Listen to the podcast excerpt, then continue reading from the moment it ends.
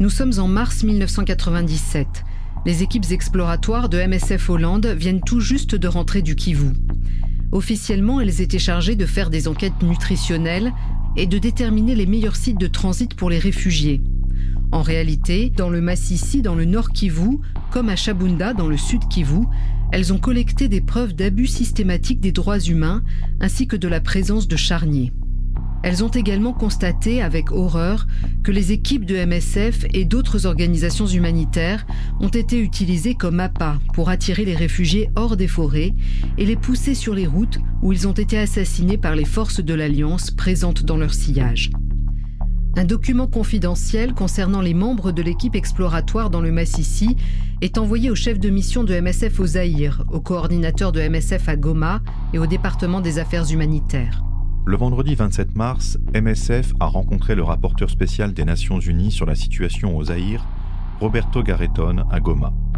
Sa mission consiste à collecter des preuves des allégations récurrentes de massacres dans l'est du Zaïre avec l'objectif de soumettre une proposition d'établir une commission d'enquête à la Commission des droits humains qui tient en ce moment une session à Genève.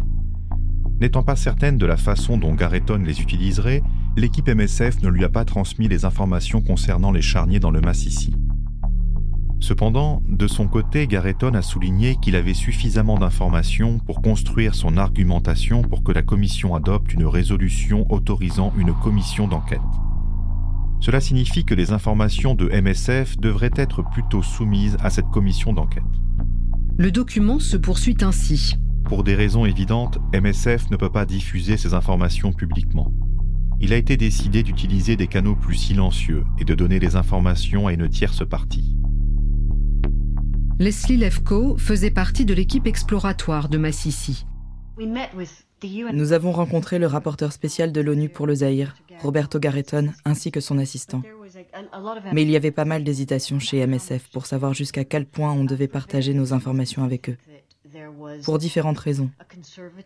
Je pense qu'il existait une forme de conservatisme chez certains membres de MSF quant au fait de coopérer avec eux et de fournir des informations au mécanisme international de défense des droits humains. Il y avait aussi une ambivalence sur la qualité de l'information que nous possédions parce que la mission dans le Massissi avait été de courte durée. Elle n'avait pas été autorisée. On avait fait ça en secret. Donc il y avait le risque de mettre en danger les villageois. Il subsistait aussi de vrais points d'interrogation sur ce que nous savions réellement, qui était dans ces tombes, qui étaient les responsables? Pour toutes ces raisons, nous avons été très réservés. Je pense qu'à cette réunion, nous n'avons pas communiqué réellement sur ce qu'il s'était passé.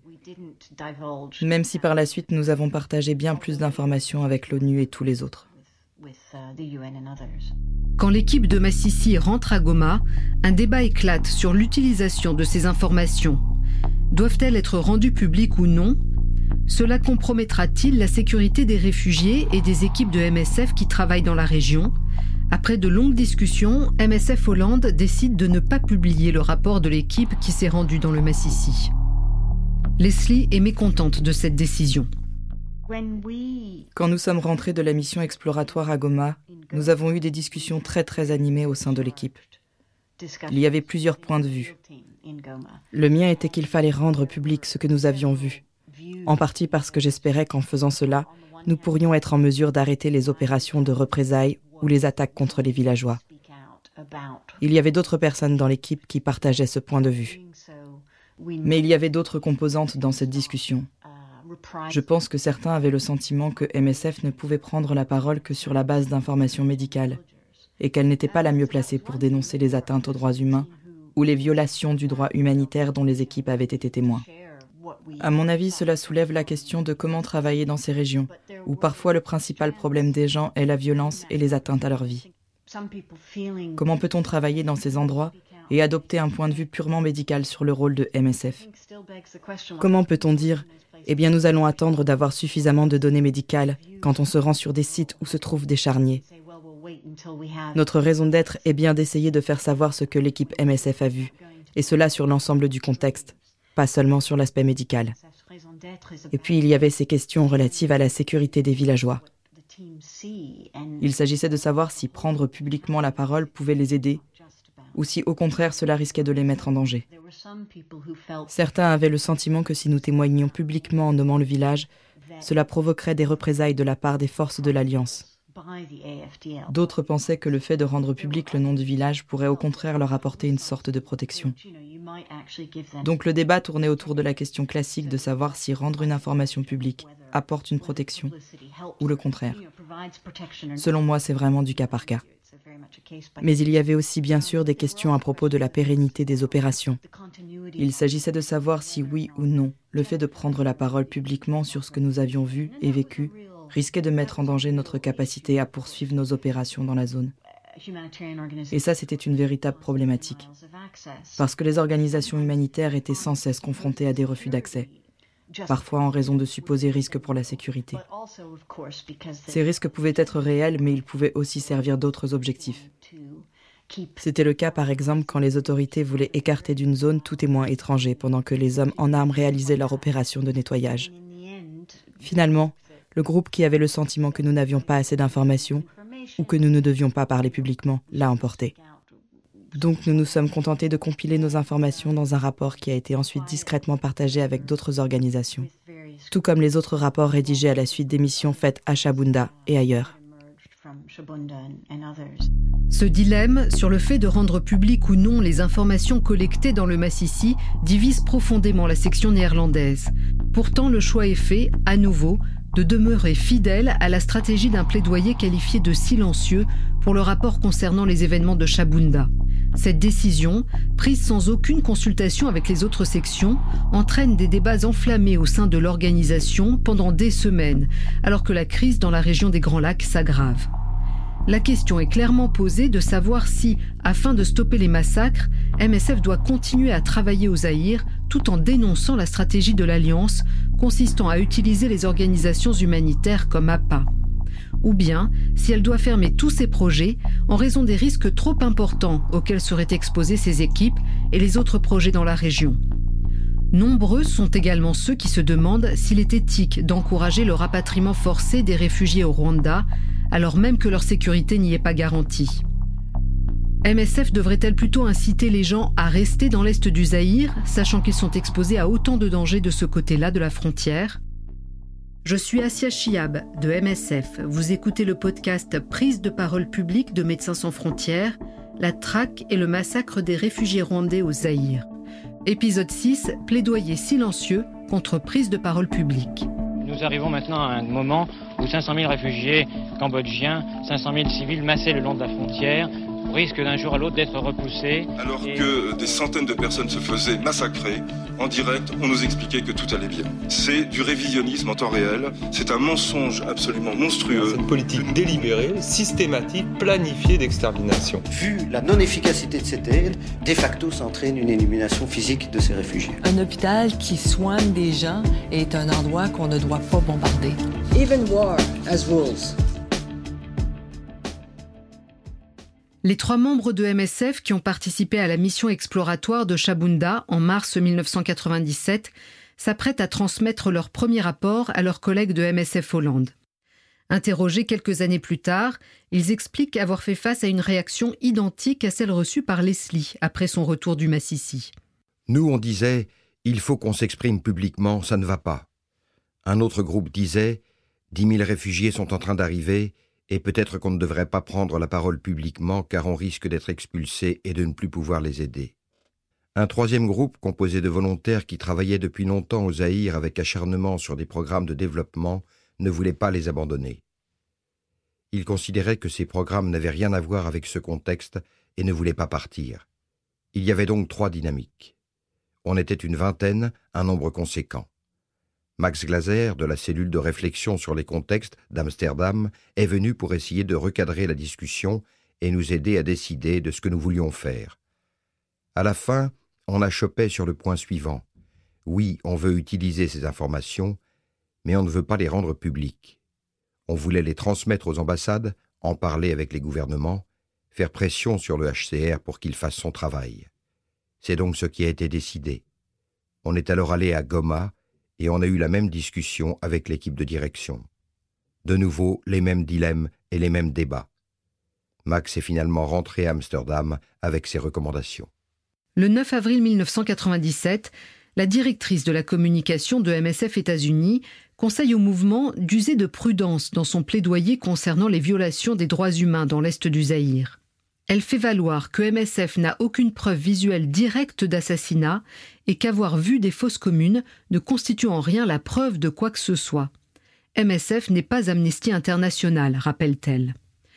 Deux ou trois jours plus tard, à leur retour en Hollande, des membres de l'équipe de MSF qui s'est rendue à Chabunda font un débriefing et rédigent un rapport plus détaillé sur ce qu'il s'est passé. On a travaillé très dur, trois jours, sans arrêt, pour que le rapport sorte. On a beaucoup discuté sur la façon de le construire. Il ne voulait pas l'écrire sous la forme d'un récit parce qu'il disait que de nombreuses informations étaient de seconde main. Ils l'ont donc séquencé sous forme de chapitres. La présence des réfugiés, etc ils en ont supprimé certains. C'était une simple réorganisation des différents points. Ils ont séparé les faits avérés et les informations de seconde main. Nous n'avions aucune preuve formelle de ces informations. Je veux dire que je n'avais pas déterré moi-même des cadavres d'une fosse commune. Mais en recoupant avec d'autres indices, voilà ce qu'on pouvait dire. Ils ont fait un rapport plus court en enlevant quelques informations. Ils pensaient l'utiliser dans une sorte de document pour la presse qu'ils montreraient des journalistes sans le leur laisser. L'idée était qu'on ne sache pas que MSF était à l'origine de ces informations. Quelques jours plus tard, la responsable des programmes d'urgence de MSF Hollande se rend à Goma et à Bukavu pour discuter avec les équipes sur place. Selon elle, ils sont tous d'accord pour que le rapport Chabunda soit rendu public. Lorsque le rapport est distribué au sein du mouvement, les réactions sont mitigées. MSF Belgique en conteste et la forme et une partie du fond que le directeur des opérations qualifie d'un peu léger et mal pensé. Il met son veto à sa diffusion publique.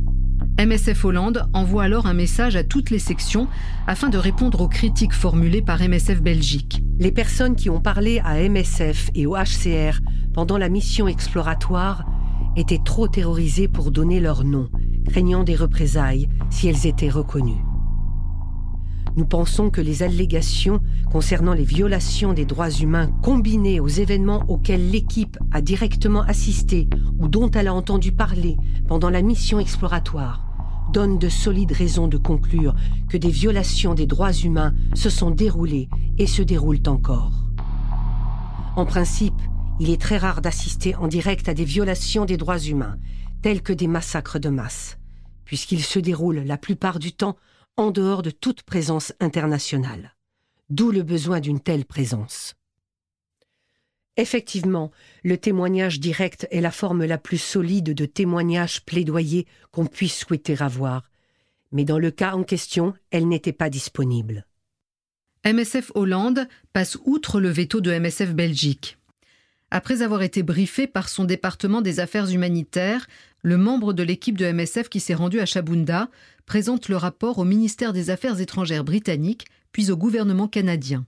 Nous sommes allés à Londres, et au moment d'entrer au ministère des Affaires étrangères, nous avons reçu un coup de fil de Bruxelles nous disant Non, n'y allez pas, vous ne pouvez pas y aller. Ils essayaient de nous donner un ordre.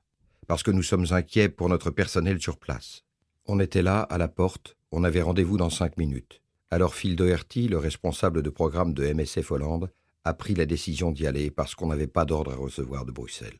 En France, la section de MSF est sous le choc des révélations contenues dans ce rapport. Françoise Boucher-Saulnier est la conseillère juridique. Oui, alors quand cette information arrive de la part de Médecins sans frontières Hollande et que je vois le rapport euh, de Chabunda, je ne sais pas si je l'ai reçu pour avis ou pour relecture. En tout cas, il arrive sur mon bureau. Et quand je lis ça, je crois que j'ai failli m'évanouir.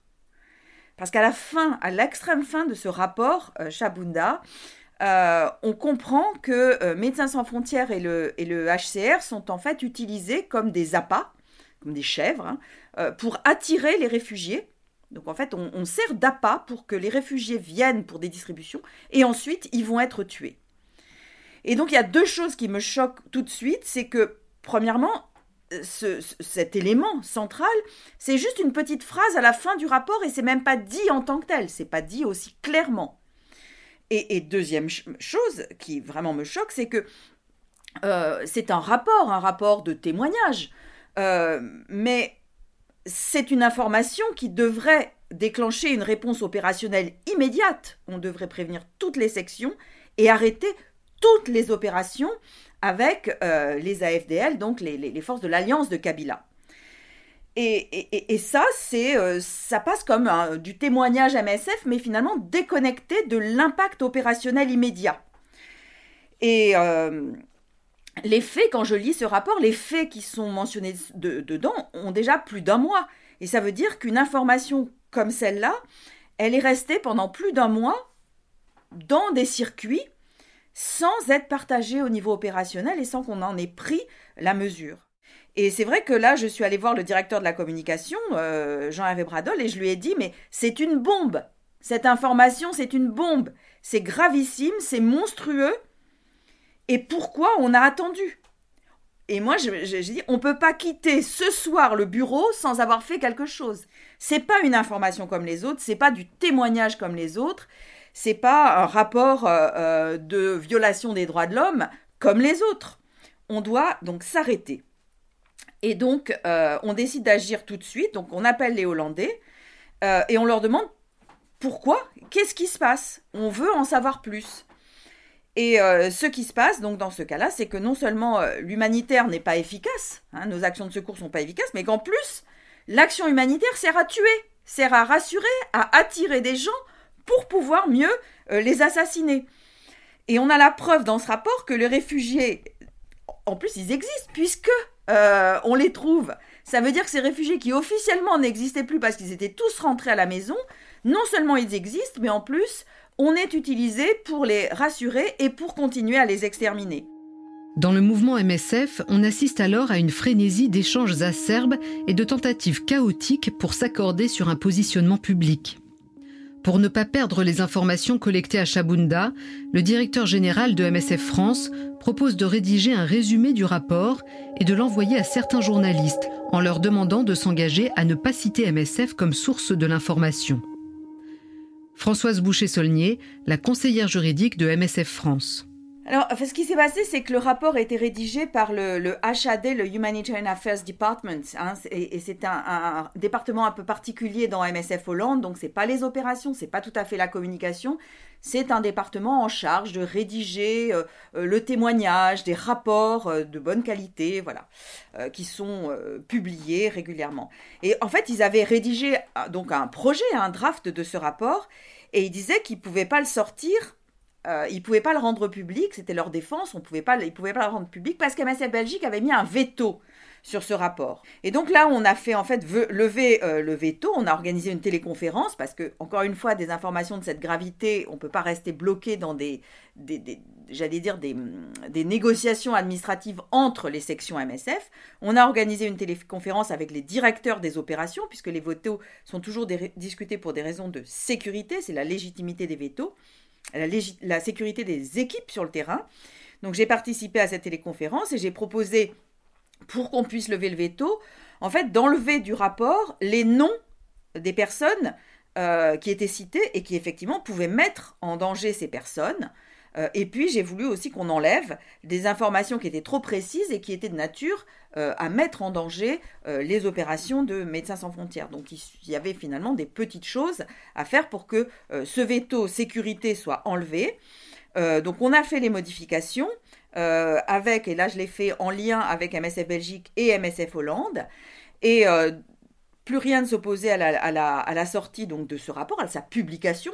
Le département des affaires humanitaires de MSF Hollande répond dans l'heure même à Françoise en lui envoyant une nouvelle version du rapport. Ils mettent le directeur général de MSF France dans la boucle. Chère Françoise et Bernard, je suis désolée, mais ce n'est pas une bonne façon de traiter un rapport réalisé par le département des affaires humanitaires de MSF Hollande. Nous sommes responsables de ce rapport de son contenu et de sa distribution. Je pense que cela doit être respecté. En cas d'accord sur l'utilisation d'une partie de notre rapport, c'est à MSF Hollande de décider quelle version sera utilisée. Je ne pense pas que ce soit à MSF France de décider du texte d'un nouveau résumé. Bien sûr, nous sommes contents que le veto soit levé et que nous puissions appliquer le plan prévu. Mais j'insiste fermement sur la nécessité d'arriver à un accord entre toutes les sections. Françoise, à nouveau. Et là, euh, on pensait en avoir fini, on a de nouveau eu des problèmes, euh, puisque la procédure de rédaction, de, modification du rapport a été contestée par le, département, le HAD de MSF Hollande, puisqu'il estimait que c'était eux qui étaient les responsables, les auteurs de ce rapport, ce, rapport engageait leur responsabilité, et qu'on ne pouvait pas apporter des modifications à un rapport qui engageait leur responsabilité. Donc on avait un conflit de légitimité entre des gens qui font un rapport et qui engagent leur responsabilité professionnelle sur chaque mot qu'ils ont écrit, et puis un rapport qui donc, à ces conditions-là, devait rester sur des étagères, alors qu'avec des aménagements euh, simples permettant de ne pas exposer la sécurité euh, des personnes mentionnées, pouvait être rendu public. Euh, donc il y a encore eu une grosse étape de tension, mais on a réussi à le, à le publier. En fait, cette histoire me laisse un sentiment de l'immense fragilité de cette capacité d'alerte et de témoignage de Médecins sans frontières. Euh, parce que le fait qu'une information comme celle-ci puisse circuler dans les emails pendant deux mois sans que ça arrête la journée de travail de qui que ce soit, pour moi, c'est vraiment comme un coup de poing au ventre. C'est euh, effrayant. C'est effrayant. le plus grave, c'est qu'en fait, cette information en réalité, elle est connue dans le réseau MSF. Mais en fait, elle est séparée. On a euh, quelque part cette, euh, euh, cette fonction de témoignage, d'advocacy, de faire des rapports, qui a été quelque part mise de côté. cette information n'est pas utilisée. Et en fait, ce qui était encore le plus grave, c'est que cette information de Chabunda, c'était une information qui était le cœur de tous les combats qu'MSF vit à ce moment-là puisqu'on doit se battre contre les négationnismes qui dit que tous les réfugiés sont rentrés. Alors qu'ils ne sont pas rentrés, on, les a trouvés. Et que euh, le, gouvernement n'est pas en train de les pourchasser, alors que la réalité, c'est que non seulement il les pourchasse et qu'il les extermine, mais qu'en plus il se sert des organisations de secours pour faire ça. Cette information, elle répond, elle, alimente, elle résout tous les combats auxquels on est confronté, et on ne l'utilise pas. Et ça, je trouve ça effrayant parce que finalement, ce rapport Chamouda, il apparaît par hasard. Quelques jours en plus, juste avant la chute de Kisangani, qui sera la fin de cette histoire. C'est la fin. Militairement, ils ont gagné. Donc, c'est pas juste une nouvelle exaction sur le chemin.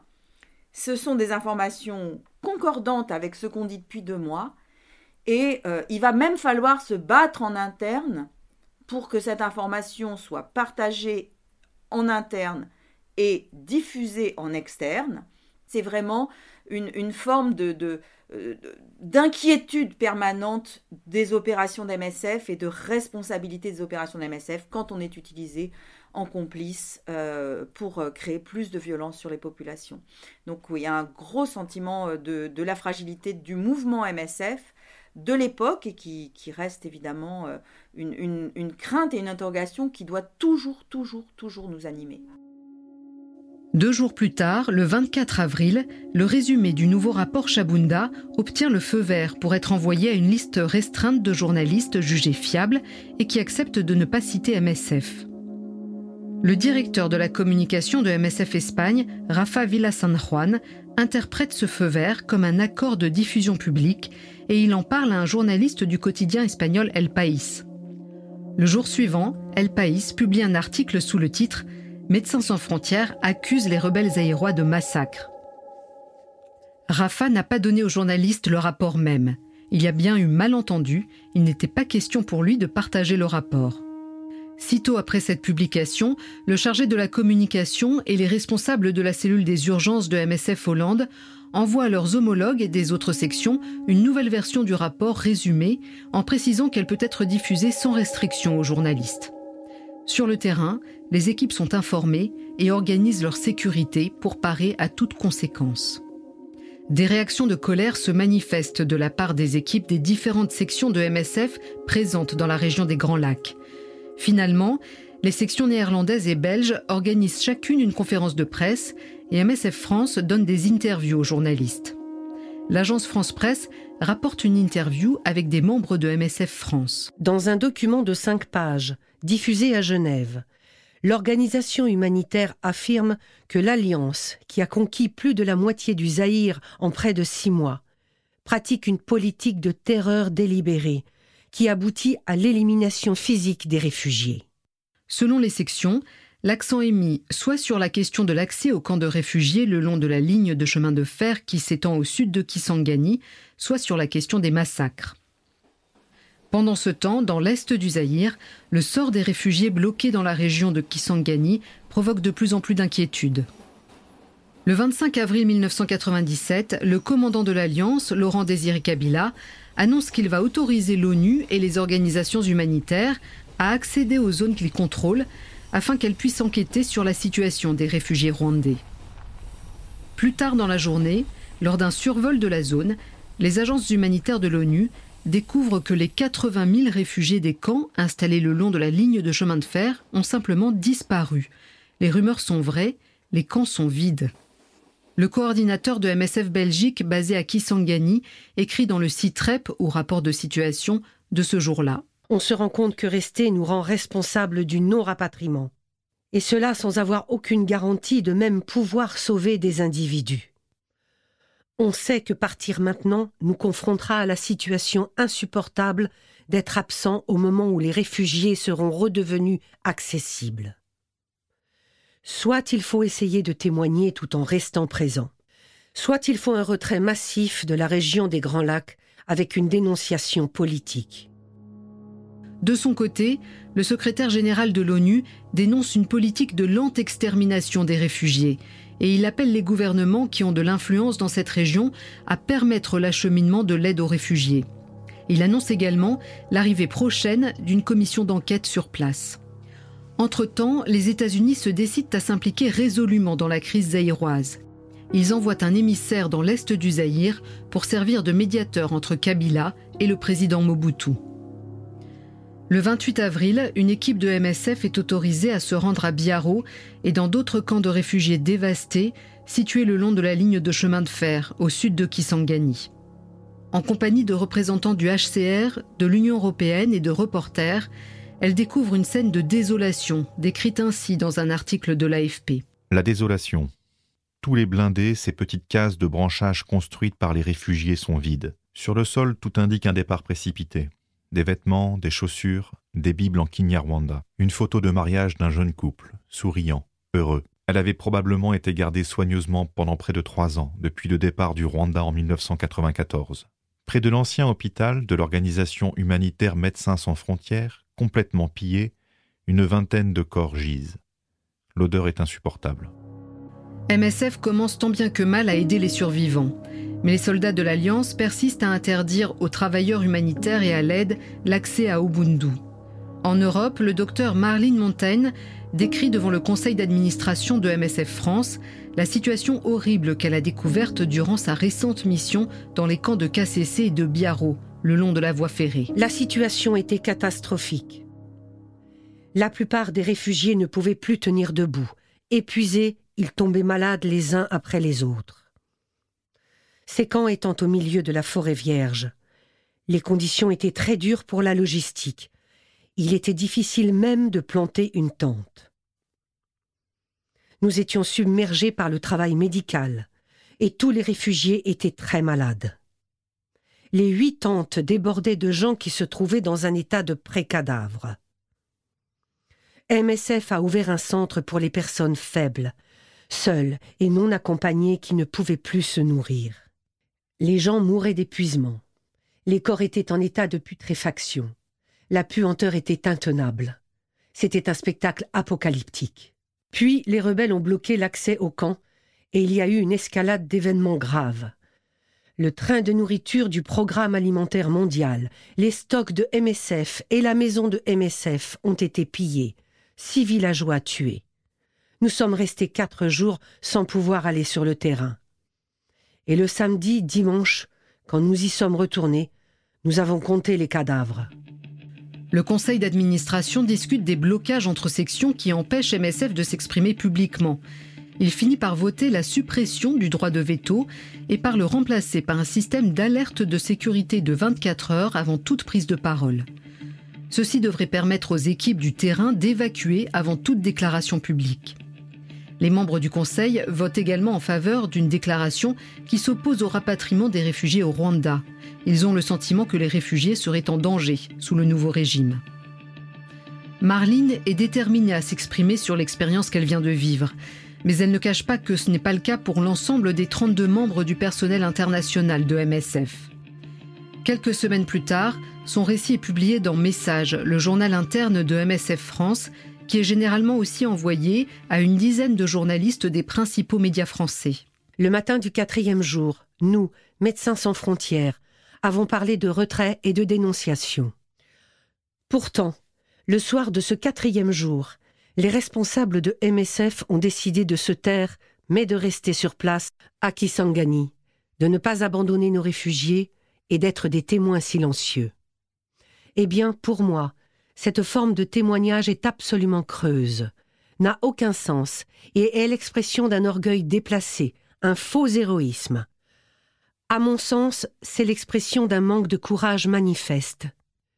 Si MSF a relevé le défi pour s'engager auprès de ces réfugiés, il faut oser témoigner et dénoncer, en assumer les conséquences et non se contenter de rester sur place passivement à regarder les massacres ou compter les cadavres. Ceci ne constitue pas une véritable protection des réfugiés et encore moins la continuation efficace du travail des équipes MSF. Si, en tant que médecin, je ne peux pas continuer à soigner mes patients pour des raisons politiques. J'ai le devoir de parler. Ne pas témoigner dans ce contexte est pour moi signe de lâcheté, voire de trahison à l'égard des populations en danger que nous avons voulu aider. Je ne comprends pas qu'on puisse se taire devant un tel spectacle d'injustice et d'inhumanité. À Kisangani, en avril 1997, je me suis senti vraiment seul avec mes idées et j'ai été énormément déçu par le desk qui encadrait notre équipe. MSF France publie un communiqué de presse reflétant les décisions prises par le Conseil et affirme que les forces de l'Alliance se livrent à une campagne d'extermination des réfugiés avec l'aval du Rwanda.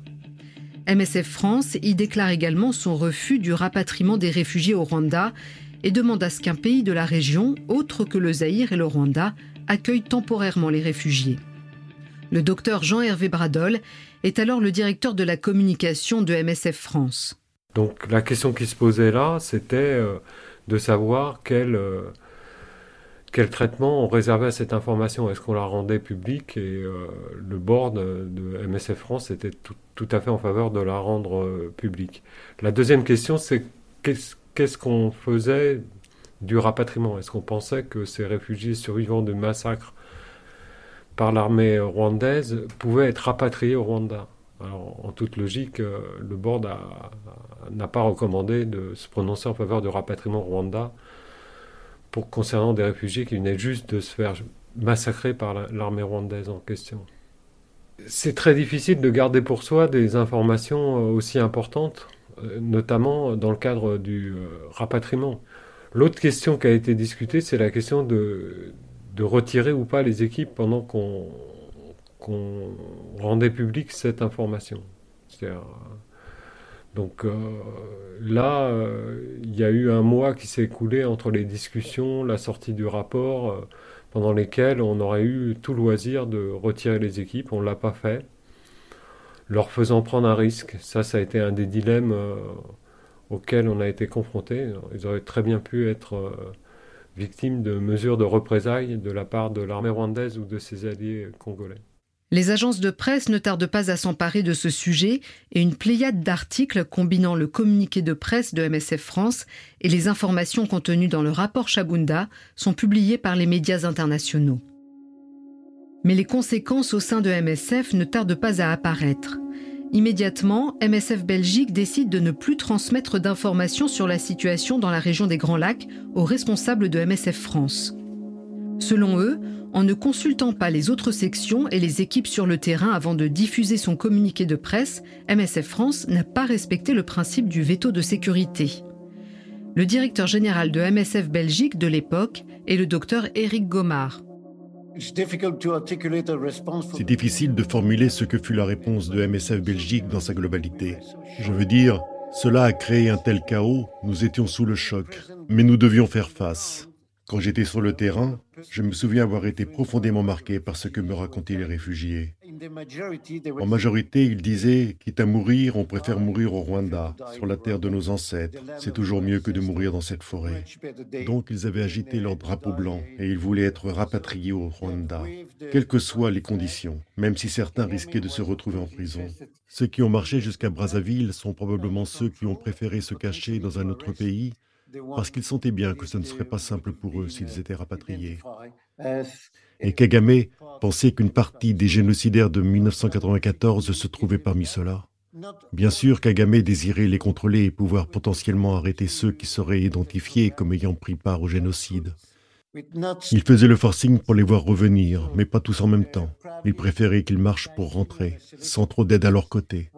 Il devait parier sur un processus de sélection naturelle. Ce que je sais, c'est que la plupart des réfugiés avaient très peur de Kagame et de ses forces armées, parce que la plupart savaient ce qu'il se passait.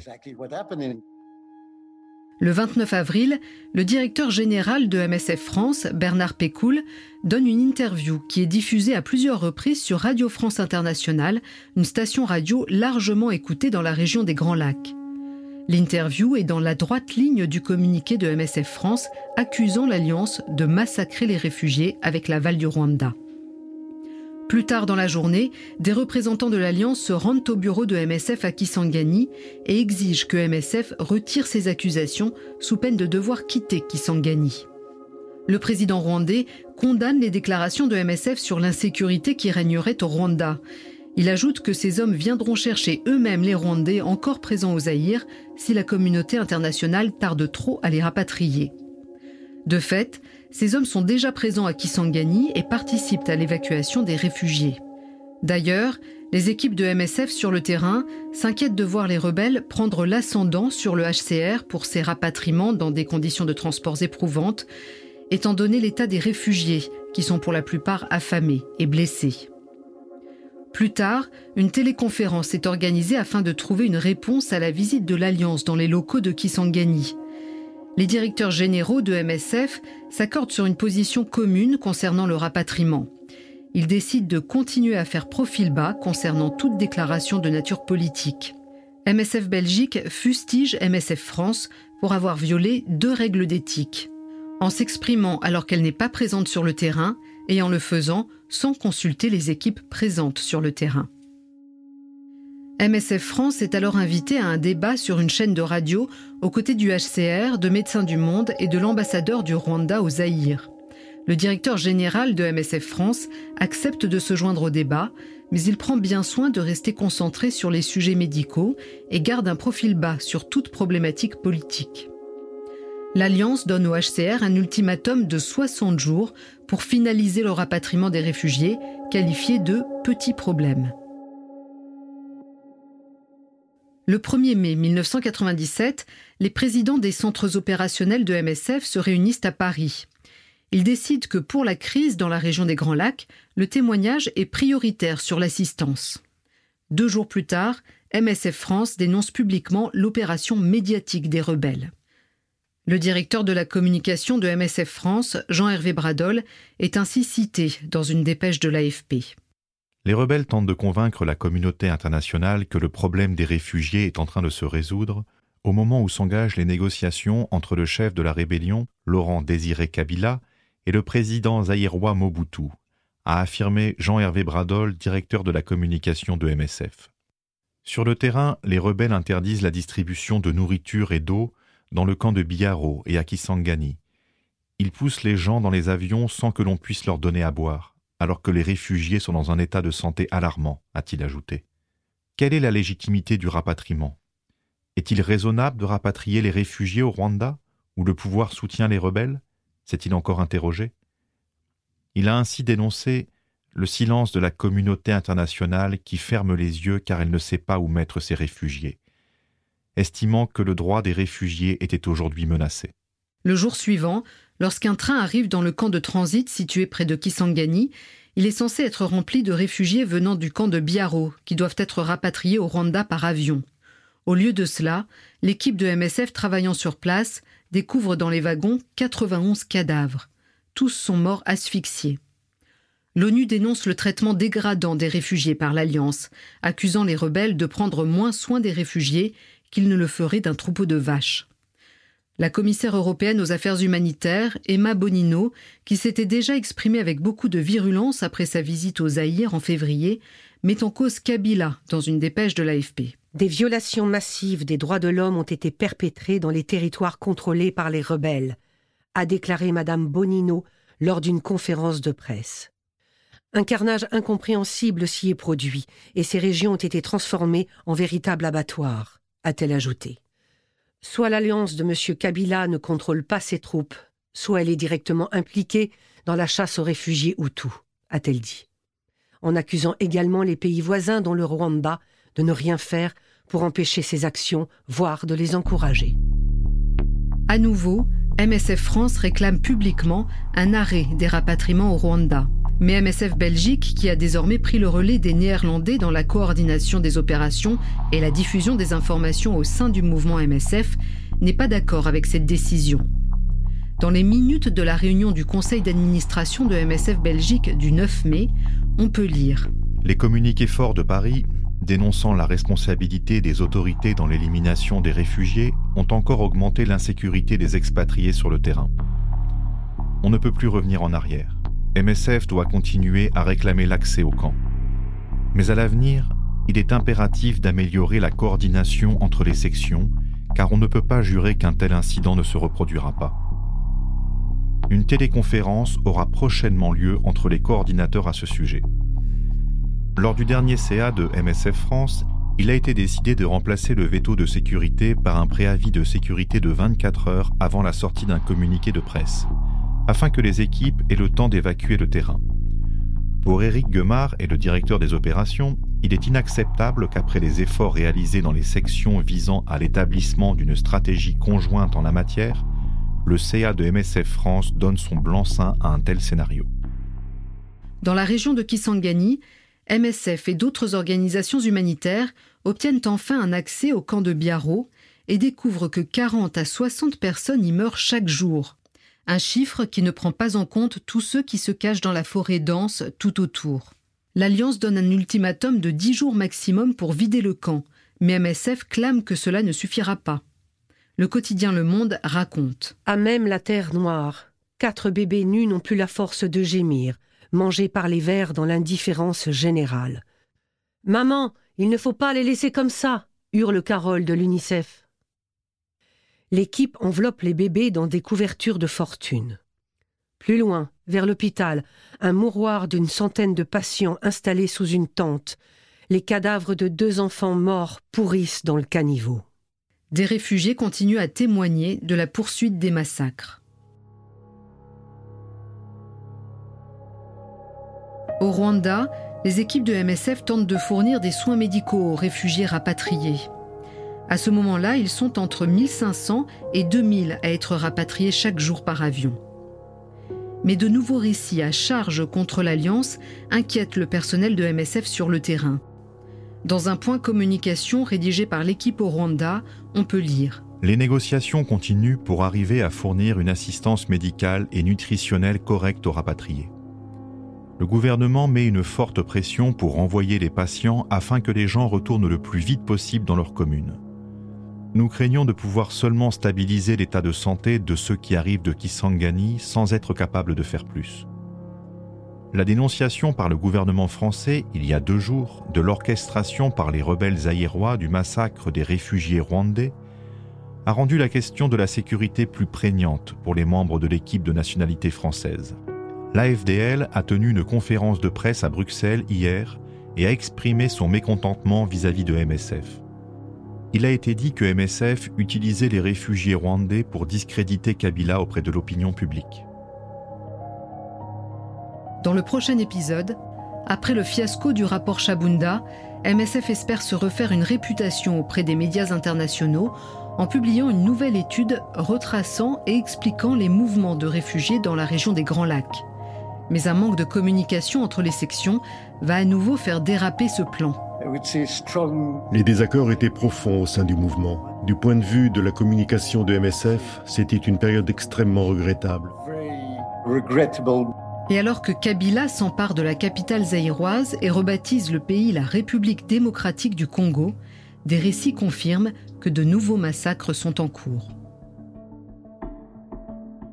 Le podcast Les prises de parole publiques de MSF, la traque et le massacre des réfugiés rwandais au Zaïre est basé sur l'étude de cas Traque et massacre des réfugiés rwandais au Zaïre-Congo 1996-1997, écrite par Laurence Binet. Cette étude fait partie de la série des études de cas sur les prises de parole publiques, un projet de MSF International. Cette série de podcasts est produite et réalisée par Andrea Ranchcroft, direction éditoriale Nancy Barrett, Laurence Binet, Martin Saulnier et Rebecca Golden-Timsar. Production Aurélie Baumel. Narration Asia Chiab. Lecture des extraits Isabelle Ferron et Stéphane Debrune. Voix off, Mélanie Leduc et Christian Venot. Montage et illustration sonore, Benoît Raffen. Musique, Lost Harmonies et Peter Sandberg. Tous nos remerciements à Françoise Boucher-Saulnier, Dr Jean-Hervé Bradol, Dr Éric Gomard et Leslie Lefko. Pour l'étude complète et découvrir toutes les autres études de cas, rendez-vous sur notre site web msf.org/speakingout. Merci de nous avoir écoutés.